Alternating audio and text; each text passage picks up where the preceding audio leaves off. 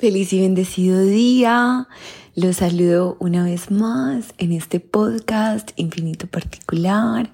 Gracias por hacer parte de este espacio. Y como ya lo habíamos hablado en mi cuenta de Instagram, el día de hoy vamos a hablar sobre las sanas restricciones. Este tema hace parte de los, de los capítulos iniciales de, de este episodio, perdón, de los de los capítulos iniciales de la segunda temporada. Perdón ahí por el enredo. Entonces, para mí, la sana restricción eh, fue una clave a la hora de manifestar pues el viaje de mi vida y también pues como que me ha ayudado mucho en general a fortalecer la fuerza de voluntad porque cuando aplicamos las sanas restricciones en nuestra vida elegimos esa gratificación a largo plazo en vez de las gratificaciones a corto plazo que normalmente pues como que no nos llevan a nada. Aquí es donde voy a comenzar como a explicar eh, de dónde surge pues como lo de la sana, eh, las sanas restricciones y tiene que ver mucho con, con, con las gratificaciones a corto y a largo plazo. Estas gratificaciones no son más que una recompensa que nos damos, pues como por haber tenido esa fuerza de voluntad. Y pues desde hace algunos años para acá he aprendido que es mejor eh, darnos esas recompensas o esperar por esas recompensas que vienen con el arduo, con el arduo labor de, de el largo plazo, que lo hemos establecido en el largo plazo. Les voy a dar un ejemplo muy sencillo. Por ejemplo, eh, están felices y dicen como, bueno, no hay problema, me voy a comer una copa de helado. Esa es una, una gratificación o una recompensa a corto plazo pero una gratificación a, corto plazo eh, eh, sería como, bueno, estoy contenta, que me gusta hacer cuando estoy contenta y no sé, pienso en correr o pienso como en, eh, en salir a caminar, porque sabes que si, que si te compras esa copa de helado de pronto puede ser algo no tan saludable o pues puede ser que te la comas y, después no quedes como tan feliz. Entonces, las gratificaciones o las recompensas a corto plazo, siento que sí, te dan como una alegría, una satisfacción como inmediata, pero después vas a sentir como ese vacío de que quizás no hiciste lo suficiente o quizás pudiste haber elegido como otra, una mejor opción. Eh. Bueno, les voy a dar una, un ejemplo sobre las recompensas a largo plazo. Entonces, a ver, por ejemplo, eh, hagamos de cuenta que tenemos unos kilitos de más y queremos como, sí, volver como a nuestra figura ideal, nuestro peso ideal, pues por salud, porque nos sentimos mejor con nosotros mismos. Entonces empezamos un plan de acción en donde incluimos una buena alimentación, ejercicio, entrenar nuestro cuerpo y pues eh, decir, saber, decirle no a esas, a esas cosas que sabemos que no nos van a hacer bien, que ahí hace parte de las sanas restricciones. Y en, en unos dos o tres meses comenzamos a, a ver un cambio súper notorio en nuestro cuerpo, nos empezamos a sentir súper bien, súper leves y, y, ya como que esa, esa sensación nos hace sentir también que, que continuamos, seguimos mejorando nuestros hábitos, seguimos, eh, volvemos, eh, seguimos como con esos hábitos porque lo hicimos inicialmente como por bajar esos kilitos de más, pero ya se siente tan bien a largo plazo que lo continuamos y ya se vuelven como nuestros hábitos y, y logramos como no solamente bajar esos kilitos de más, sino que logramos transformar esos hábitos. Por eso eh, las recompensas a largo plazo son como más satisfactorias, más, más duraderas, nos traen muchos más beneficios y esto no solamente aplica pues por el, con el ejemplo pues del peso, sino que aplica como a todo. Eh, yo les voy a dar como un ejemplo que es muy mío porque lo viví en experiencia propia y es por ejemplo cuando yo iba a realizar el viaje yo lo sabía como más o menos unos tres, cuatro meses antes de realizarlo. Yo dije, bueno, listo, eh, ¿qué necesito hacer para llegar bien a ese viaje, para sentirme plena, para estar bien? Entonces empecé a hacer como, bueno, eh, deseo como tener eh, tanto presupuesto para, para viajar y estar bien y poderlo como hacer como lo sueño y para tener este presupuesto necesito como disminuir los gastos o disminuir las salidas de, de dinero porque, porque si no, pues no voy a llegar a la meta, ¿cierto?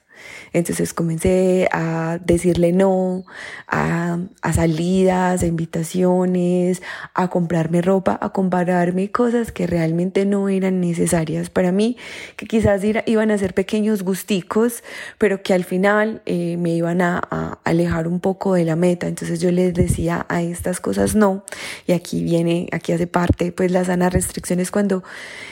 decimos no a algo porque tenemos un propósito mayor. Entonces como mi propósito en ese momento era realizar el viaje. Yo decía como no voy a comprar ropa, no me voy a dar estos gustos porque sé que viene una gratificación a largo plazo que me va a hacer mucho más feliz y que sí que cuando llegue pues a al día sé que voy a sé que voy a estar muy orgullosa de mí y, y voy a poder decir lo logré y, y eso hace, hace eso hace parte de una satisfacción que no solamente nos hace creer en nosotros mismos, sino que también comenzamos como a cultivar esa fuerza de voluntad que es tan importante a la hora de, de lograr cualquier meta, cualquier propósito, cualquier objetivo, ¿cierto? Y esta fuerza, esta fuerza de voluntad es supremamente importante para todo. Incluso podemos aplicar las sanas restricciones en el ambiente emocional y en el de nuestras relaciones afectivas. Por ejemplo, pues en el caso de que tengamos un compañero, un novio, las sanas restricciones vendrían a ser esos momentos en las que, o sea, en esos momentos en los que decimos, esta persona, no sé, siento que quizás no es, eh, no es la persona apropiada para mí y yo misma empiezo como a ejercer esa fuerza de voluntad y esa sana restricción de decir, sabes que me voy a ir alejando poco a poco porque soy consciente de que quizás ya no es lo que necesito en estos momentos de mi vida. Y yo sé que esto es lo más duro, pero cuando empezamos a aplicar las sanas restricciones en todos los aspectos de nuestras vidas, nos vamos volviendo fuertes y vamos como construyendo ese músculo que se llama el músculo de de la fuerza de voluntad y vamos siendo capaces de alejarnos de esas personas y de esas situaciones que ya no nos brindan nada, o sea, que ya realmente no nos brindan eh, algo bueno en nuestras vidas, o no bueno, sino como que ya no hacen parte de nuestro propósito, que ya simplemente eh, estamos en otra, en, en otra sintonía, en otra frecuencia y que simplemente ya no ya no vibramos en la misma sintonía y pues lo mejor es alejarnos por el bien de nosotros mismos y como en ese autocuidado también, porque el, el autocuidado hace parte de eso, de, alejarnos de personas, situaciones y cosas que no nos hacen bien, que no sirven más a nuestro propósito. Y la sana restricción también se puede aplicar en eso, en como decir, mira, sabes que eh, estas situaciones o esta, o esta persona o estas personas ya no me hacen bien, ya no me nutren, ya eh, siento que no puedo ser yo cuando estoy cerca de ellos y nos vamos alejando con mucho respeto, con mucha cortesía, pero como también diciendo como esto no le hace bien a mi vida o por ejemplo a, salidas donde, donde personas les gustaba tomar mucho alcohol y como que quieren ejercer esa influencia no, no es como no, o sea, ya no me siento bien en estos espacios, pues simplemente eh, me retiro. Para un ejemplo también no muy lejano, este fin de semana mm, tuve varias invitaciones a hacer diferentes tipos de actividades y como estoy tan comprometida con este podcast, con lo que quiero lograr en unos, en unos, en unos meses venideros y que sé que lo tengo que nutrir para que, para que esta plantica que es el podcast vaya creciendo y vaya, vaya también creando unos frutos muy, pues, deliciosos para mí y para las personas que lo escuchan, yo dije, no, no a esas invitaciones y dije principalmente porque este fin de semana voy a grabar el capítulo de las sanas restricciones en donde ejercemos esa capacidad de decir no. Es que yo no sé por qué a veces nos cuesta tanto decir no, O sea, nos cuesta tanto ponernos en primer lugar o, o, decir simplemente no, estoy cansada o no, prefiero quedarme en casa descansando. A veces se nos hace, o sea, principalmente cuando somos personas altamente empáticas, donde no queremos como causar disgustos o molestias en las otras personas y nos cuesta mucho decir no. Yo hace más o menos unos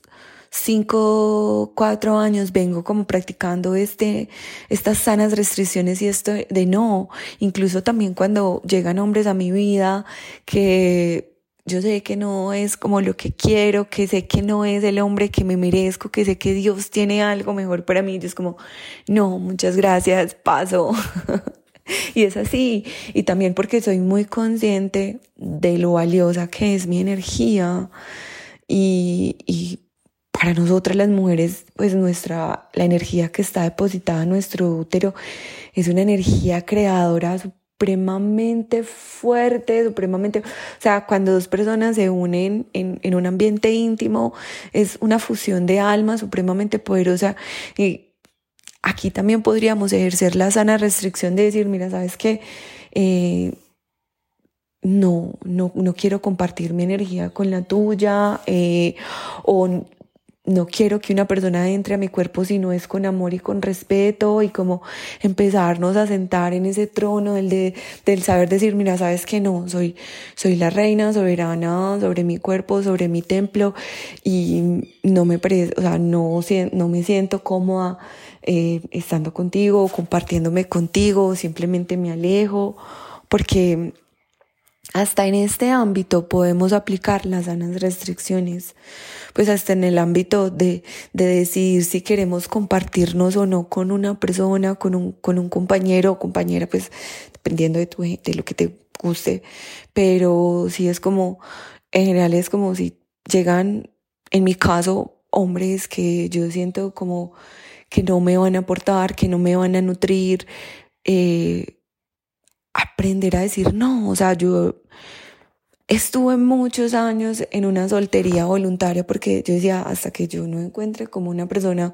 con la que yo me sienta plena, con la que yo me sienta bien, con la que yo me sienta amada, que yo me, que yo sienta, que yo me sienta contenida, protegida, amada, respetada, como que no me quiero compartir y, simplemente decía no y seguía adelante, seguía nutriendo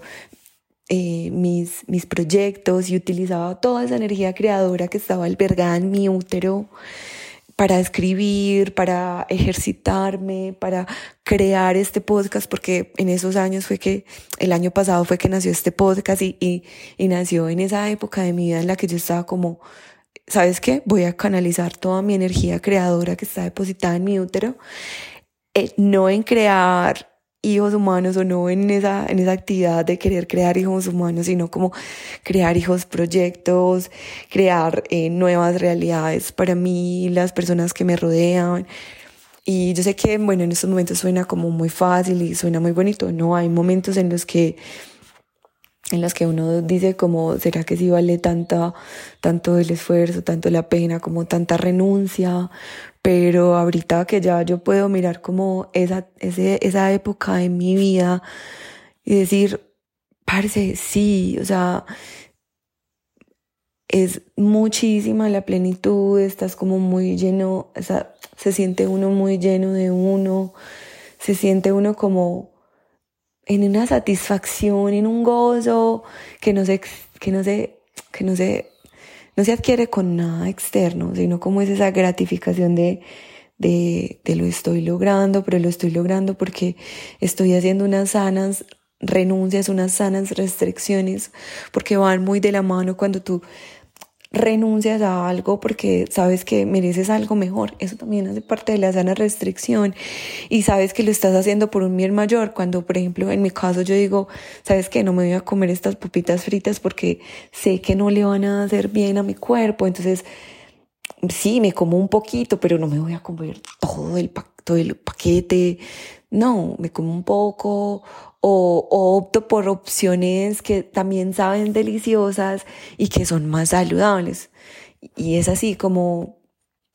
estable, creo que también está muy ligada a saber cómo establecer cuáles son nuestras prioridades y cuando tenemos como objetivos y metas claras, pues es muchísimo más fácil. Si, si empezamos con pequeños nos, no a esto, no a aquello, pequeños no, y ya después vamos a ser capaces de decir, mira, ¿sabes qué? Eh, mm, no voy a, no voy a tomar esto o no voy a aceptar esto porque sé que quiero algo mejor y voy a estar ahí como en esa, en esa constancia, en esa disciplina y en la renuncia de que lo estoy haciendo porque sé que algo, que algo mejor viene. Y créanme, créanme que siempre, siempre, siempre que renunciamos a algo que sabemos que no sirve más a nuestro propósito o que realmente no nos nutre o que realmente es solo una satisfacción a corto plazo, cuando renunciamos a eso y le decimos no a eso, la gratificación que se siente cuando, cuando ya hemos llegado a un, a un periodo mucho mayor, que ya se puede decir que es una gratificación a largo plazo, decimos como, wow, es que se siente demasiado bien, se siente demasiado bien. Y bueno, este, este, este episodio, este capítulo va a ser un poco más corto. Espero les haya servido, les haya nutrido. El próximo capítulo voy a estar hablando de un libro que me tiene súper enamorada. Es de una autora. Ella es descendiente hindú de la India, pero creció y, y, y se se educó en Singapur.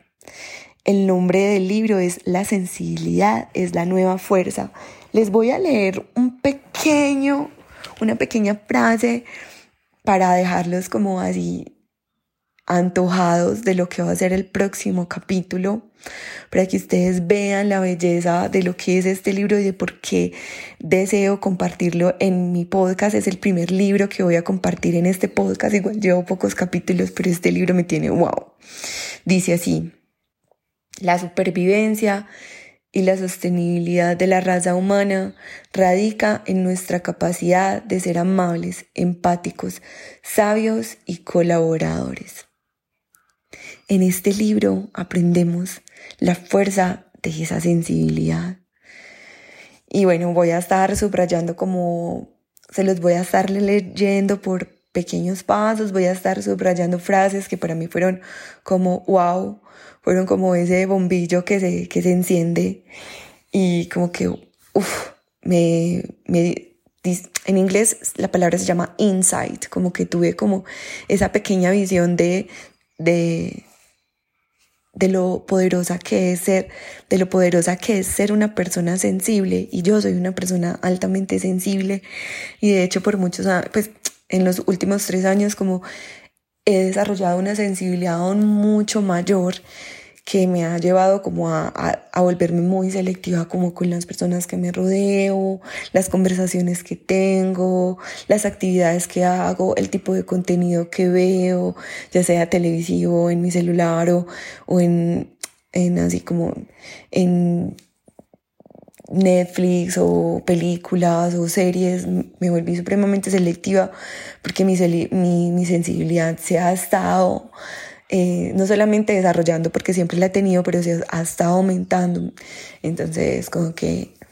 esto me ha permitido como vivir como más tranquila con, con la sensibilidad que tengo. Y nada, espero que tengan un feliz y mágico día. Gracias por ayudarme a co-crear este espacio